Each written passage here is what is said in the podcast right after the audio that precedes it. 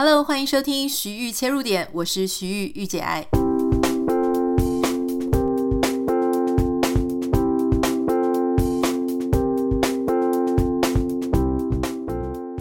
Hello，欢迎你收听今天的节目。我想大家可能觉得我们又有一阵子没有上传哈。昨天我本来录了一集，而且是很完整的一集。后来我自己再重新听的时候呢，自己觉得不是很满意，所以原本昨天应该可以上传的，我就。最后就把它删除了。我在做 podcast 节目的时候呢，其实常常会遇到这样的问题，就是我在谈的时候，我觉得诶很顺的把一整集都给讲完，可是我后来在听的时候，我又觉得说，嗯，这里面的那个 nutrition 好像它里面的营养素不是很够，我就觉得说，如果我希望让大家听了。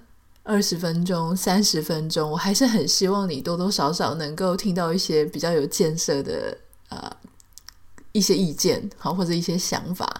就如果我只是随便乱谈，好像我在跟朋友讲电话的话呢，也不是不行啦。我知道很多人也都这样子做，可是我就会觉得很对不起你的二十分钟，或是那三十分钟哈。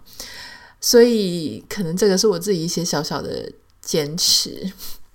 今天我想要跟你分享两件事情。一开始想先跟你 update 一下，很多人写信来问我说：“诶，最近这个电子报想要登记，没有办法登记。那已经登记的人就说：诶，好像最近是不是没有发？确实，在发完第三封的时候，我现在正在停顿的时间。这个停顿的原因是因为我之前好像有跟大家讲，就是说这个电子报它的我用的服务平台 Mailchimp。它是一个需要付费的平台，好，那所以我后来使用了之后，我也才了解说，为什么大家常常收到其他人或是很多公司行号电子报里面都一直在卖东西啊，推销课程，叫你花钱什么的，原因就是因为这些电子报他们寄给各位的时候，他们其实会 charge 费用。我之前用的是一个应该在全球算数一数二大的一个啊、这个平台系统。那这平台系统我一直搞不定的事情是，呃，因为我们大概有五千多个订阅者，那它有不同的方案。理论上呢，应该是说，他就会跟你讲说你是多少人的时候，你想要什么样的功能，他就会你要付多少钱。可是不知道为什么，我研究老半天，大概也研究不出什么结果。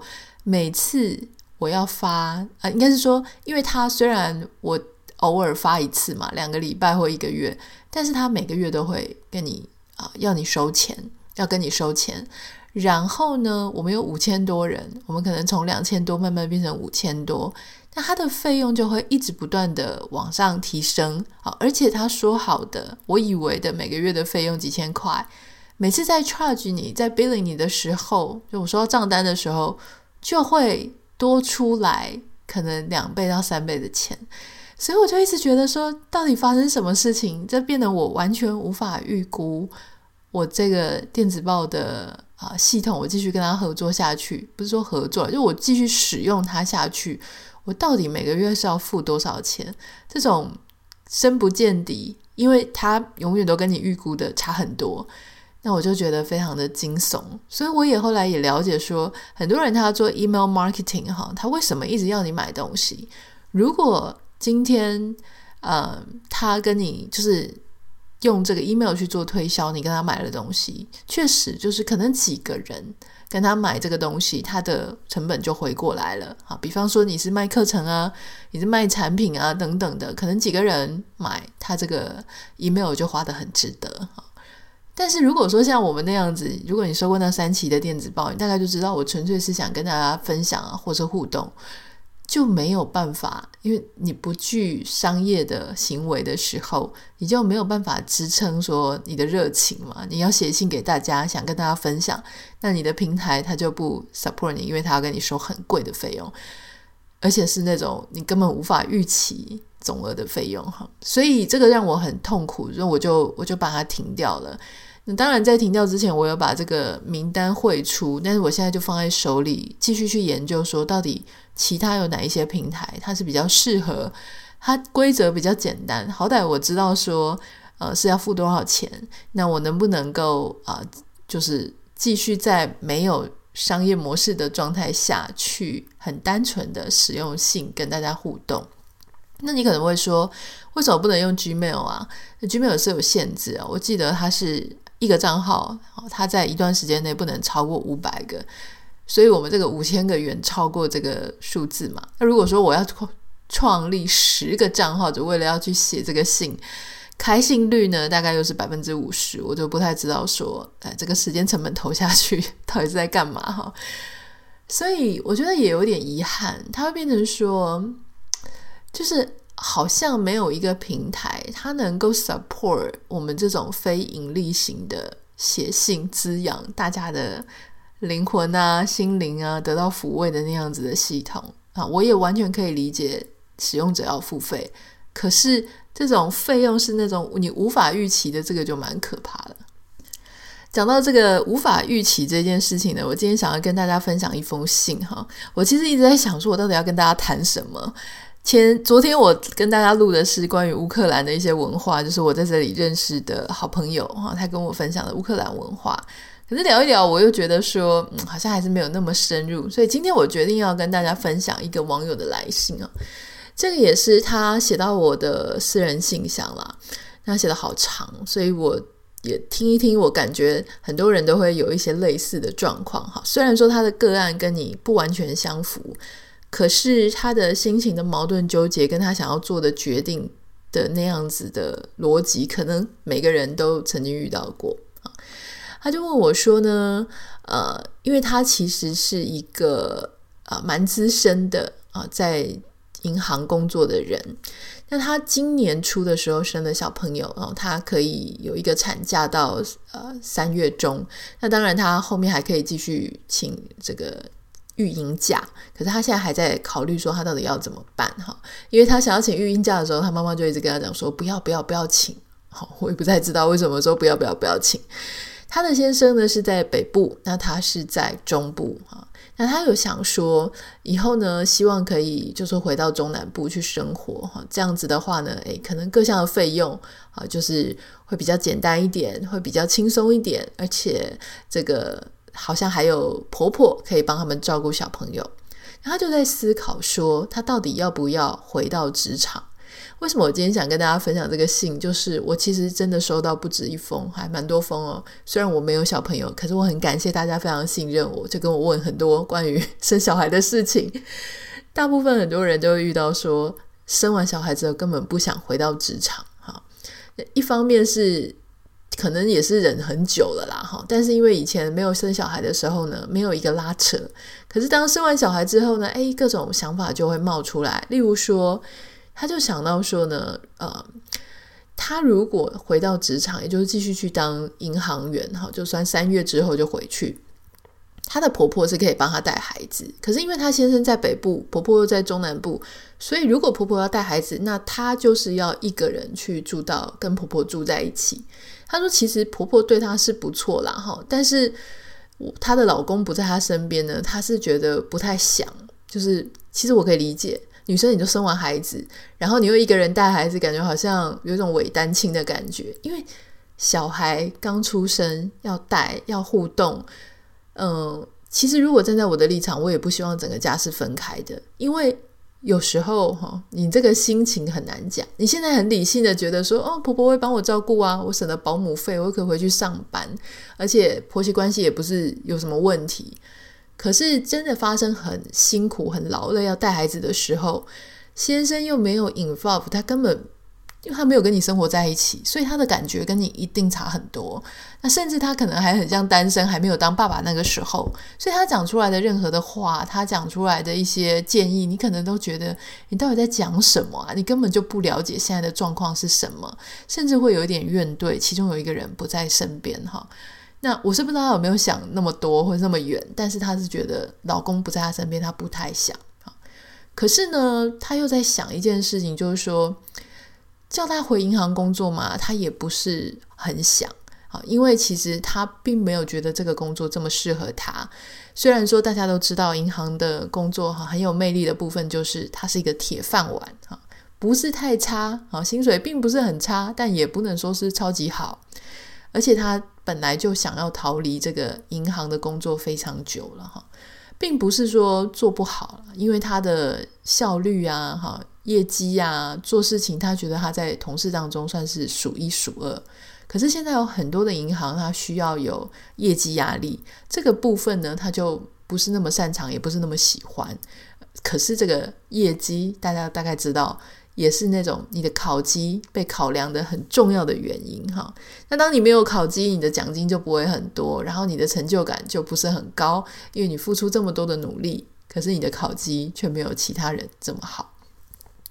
那他也觉得说，因为在银行，哈，在第一线，你要面对来来去去的人很多，你要一直讲话，非常非常的疲惫，哈。有时候他明明就不想讲话了，他很累了，可是他却还是要去面对人。好，他讲了一个形容词，他说：“可能你觉得我这种形容词有点浮夸，可是说真的，我真的觉得非常难以呼吸。”那银行因为它有它的体系啊，那有很多各种成文的、不成文的规定，都让他觉得非常的痛苦。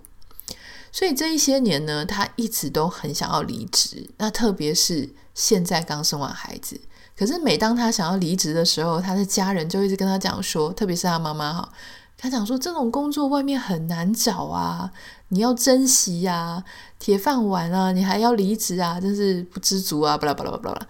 大概你可以想象啊，就是有非常多家人来的这个压力，所以他就想说，那是不是他可以趁育婴假的时候来学习经营自媒体？哈，虽然说这个时代呢，他觉得网络生存不是很容易，但是他也看到他银行主管的样子，觉得他很不想要以后变成那个样。他最大的阻力其实是他的妈妈啦，哈，他妈妈就是会跟他讲说不要啦，哈，就是呃跟他讲不要。要不要请育婴假啦？他妈妈的说法除了是啊、呃，他妈妈的说法是说，因为小孩子前三个月很难带的时候呢，先给婆婆带，婆婆带到七八个月的时候呢，到一岁的时候，小孩子开始需要教规矩啊，长辈跟父母带孩子的方式不一样哈。那个时候呢，你再来请育婴假带小孩。那他妈妈还问他说。喜欢上班还是喜欢带小孩？他说他觉得带小孩比较好，比较轻松哈。相比之下，这个是他的想法。好，总之啊，他的先生是在当公务人员了哈。总之呢，是这样子的一个想法。其实我也蛮常遇到这种人生在很大的变动，特别是生小孩的时候呢，大家又会特别想要有换工作的心情，跟换一个人生的啊规划，想要重新做个人品牌、个人之路哈。我觉得，当我们在看人生的问题的时候，你可以把它放在白纸上写一下，哈，描一下。他写的很文章型的，就是很长的一篇文章。可事实上呢，你如果把中间的呃纠结点啊放在一起，然后你最重要的 priority 放下去，你大概就会知道说你要怎么样做这个事情的决定。好，那其实每个人都不一样。他开宗明义就很清楚的讲说，他不想要跟他先生分开。那如果你不想要跟你先生分开的话，你没有什么其他的想法，就是你生完孩子你想跟先生在一起，那就是大家一起住在台北啊，所以就不要想婆婆帮忙带孩子的事情嘛，没有这件事。好，那如果是你要跟先生一起住在台北，好，那他说他是。呃，应该他没有讲清楚，但我猜他工作也是在台北啦，不然之前可能没办法一起生活嘛，哈。所以如果你在台北，小孩也在台北，全家人都在台北，好，这个是我们 first priority，就是我我最先的目标，我最优先的顺序是全家人要在一起。那就有两种做法，第一个就是你请育婴假，第二个就是你请保姆。好，那如果说你不是很想说。有的人的问题是我已经不想工作了，那我为了要请保姆，我一定要去工作，不然我的保姆就没钱。所以你唯一能做的事情就是你请育婴假，在家里照顾孩子，然后老公去上班。如果这样子的薪水收入他能够打得过去啊，就是能够支撑过去一个家的开销，诶，那也没有什么不可以啊。那到底这个在育婴假的时候，你应该要呃学习什么新东西？是不是要学习经营自媒体？哈。这当然也是可以。那但是我想要跟各位分享一件事情，虽然我自己教个人品牌，我也一直在做个人品牌顾问，可是我要很诚实的告诉大家，经营自媒体它并不是一件你很努力它就一定会成功的事情啊。当然你不努力很难成功啦，你必须要有一定的努力。可是为什么你很努力也不一定能成功呢？这是要看你到底想要做的是什么。我一直觉得变现它不是最困难的事情，最困难的事情是如果你对你的品牌、个人品牌有一个期待，你要变成一个名人，那这个东西它就有关乎你的照片的能力啊、写作的能力啊，你是不是有一观众缘啊？你的生活大家是不是很好奇？你能不能够把它讲得很有吸引力啊？把你这个人做得很有吸引力。可是如果你只是想要做团购、代购，然后做生意啊，就是以赚金流为主的话，那又是另外一种做法。所以换句话说，我要讲的是，网络创业，你可能要先知道说你想要做的是什么。你是想要变成名人吗？还是你是想要做金流导流，哇，卖东西，做一个小生意试试看？当我很多也很多人，好，我自己有很多学生或者很多客户，他们在开始有孩子之后呢，就会。比较把这个重点不想要再出去外面上班了，他们就会想要留在家里啊，做一些小生意。比方说呢，可能去做一些大量批发采购啊，或者说先呃开始做一些哦，就是他自己在家里能够赚钱的事情。我觉得这个是很好的尝试，而这也是可以在你在育婴假的时候所做的尝试。但是因为想要这样做的妈妈非常非常多，所以你可能还是要看一下，就是说你有没有什么特别擅长的事情。有些人很擅长精打细算，有些人很擅长什么蒙特梭利这种特殊的教学法，孩童的发展。好，如果说你是一个银行的行员，你能不能够结合你自己个性上的特质，或是你曾经拥有的经历？你现在身为一个妈妈，你能够做什么事情？去想清楚啊！我觉得。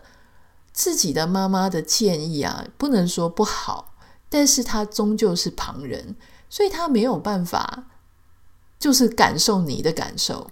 哈，以前的妈妈，她也许有些人的妈妈，他们可能愿意就是跟老公分隔两地，她觉得这样是很好的，她觉得她这样她可以接受，可是你不一定可以这样接受啊。所以事实上，我觉得妈妈就是旁人。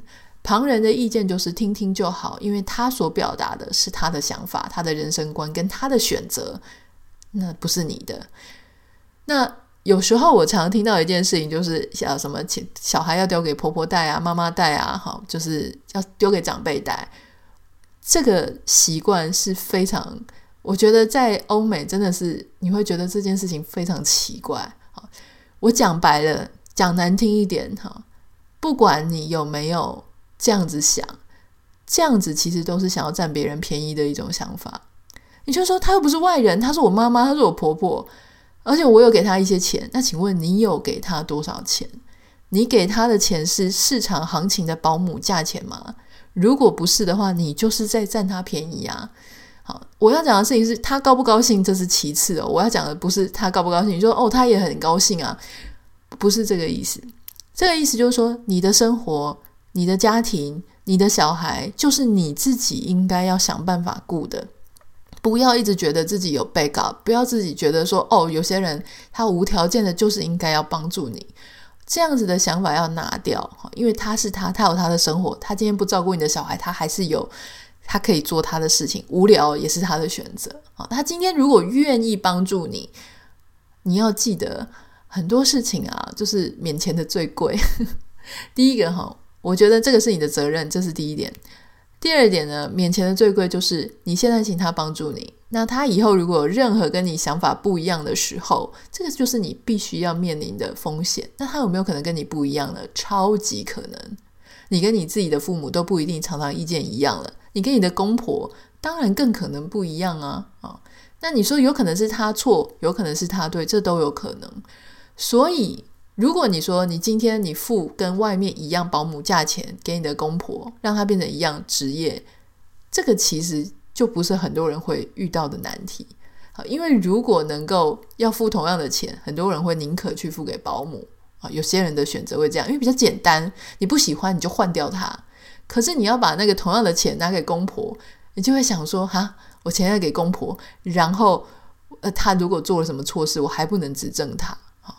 就是这个当中有很多很复杂的事情。那我觉得我们不要去常常觉得说，哦，长辈帮我们照顾孩子是理所当然的，没有什么事情是理所当然的。现在有非常多的长辈根本就不喜欢帮年轻人照顾孩子，因为很麻烦。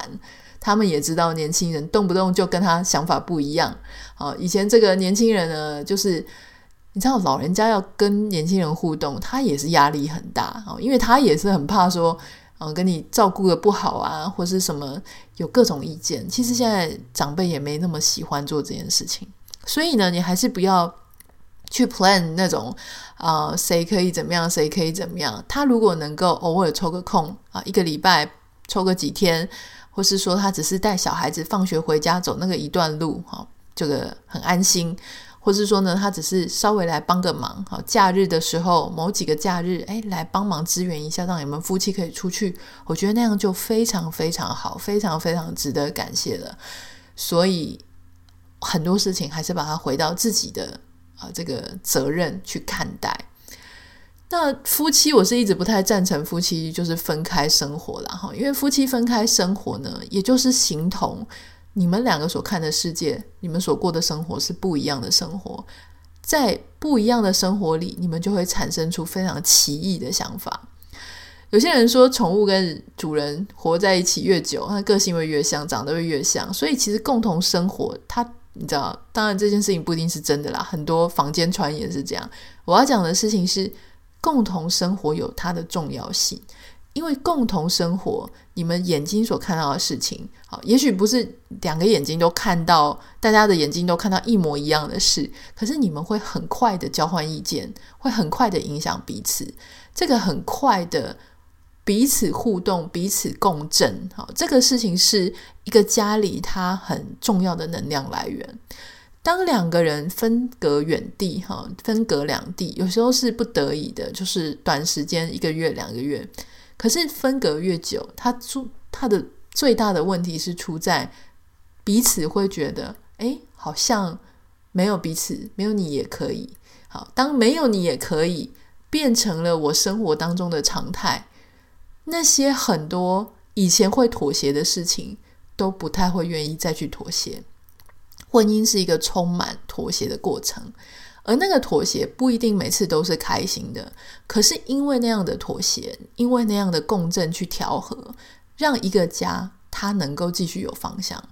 当两个人都觉得妥协这件事情是没必要的，因为没有你，我活得更好、更自在、更开心，这个家其实它就破裂了。这个是我自己的想法哈，也许你有不同的想法。那所以有些人说，为什么单身很快乐？很容易，我也同意。我那个时候单身的时候，我还没有嫁的时候，哦，我也觉得我日子过得哦逍遥又自在。我从来都没有否定这件事情。我那时候就说我单身的生活是九十五分，我现在还是这么觉得。那是因为我根本不需要跟任何人妥协，我不需要跟任何人交代啊。可是人是不是？都要去选择一辈子都过这样的状态，这个是每个人有不同的选择嘛。那我现在就变得比较绑手绑脚啦，我需要去支援我先生，我要去容忍一些我不喜欢的状态，我需要去释怀很多事，去妥协很多很多很多事。诶，可是我觉得现在的状态，哈，因为我我现在的年龄，现在的经验。它足以去支撑我面对这些难题跟难处，所以我觉得我克服起来还算愉快啊，就是不能说是百分之百，因为我也还在学习的路上。可是我觉得，诶，现在的状态呢，是我比较成熟的状态，那我也比较能够 handle 处理这些事情啊，这个是我自己的一些想法啦。当然，你可能有不一样的意见，我也不是。给大家完全的答案，我相信写信给我的人并不是想要听什么答案，因为答案在你自己的心中。我讲的再有道理、再有逻辑、再呃，大家再给我拍拍手，那都是我的意见啊，就是那个跟你的生活、跟你的选择不一定会是一样的。那我也很 open，就是说还是祝福你，就是说不管你最后选择怎么样，都完完全全，我们这站在旁边就是只能祝福。好，欢迎你！如果有任何想要跟我分享的呢，还是可以私讯到我的 Instagram 这个 message 哈，就是 Instagram 账号 Anita 点 Writer A N I T A 点 W R I T E R。之前的电子报里面有写过我的信箱啦，所以你要寄私人的信箱也是可以哈。那我现在还是会尽快的去看看有哪一个电子报的平台，它是在费用上是比较合理、比较清楚。如果你有使用觉得不错的系统，呃，我是用 Mail，之前是用 Mailchimp，所以如果你是用这个，不要再推荐我了。呃，如果你有其他的系统觉得很不错的，或是你自己本身就是系统的平台系统业者，也欢迎你可以介绍你在使用的给我哈。那好，我们就先这个样子，祝福大家有美好的一天。现在是春天，所以如果你最近迷上园艺的话呢，春天是一个非常适合播种的季节。播种就是说，你可以把土呃种子开始埋到土里了。很多种花的人呢，他们会在这个时候去种花，因为花在太冷的时候，呃，它可能比较不适，它比较不会发芽，因为这个种子它其实是有一些防御的机制啊，它们不会在不适合的环境下去发芽。当它们能够发芽的时候，就是它们觉得，诶，周遭的环境、温度、湿度、光线都是它比较安全的时候，它才会去启动嘛。所以这个时候，如果你把花种下去呢，诶，在夏天的时候啊，秋天的时候，你就可以看到花，就跟大家的花期比较有关系。好，那希望你会喜欢我们的节目，我们就下次见喽，拜拜。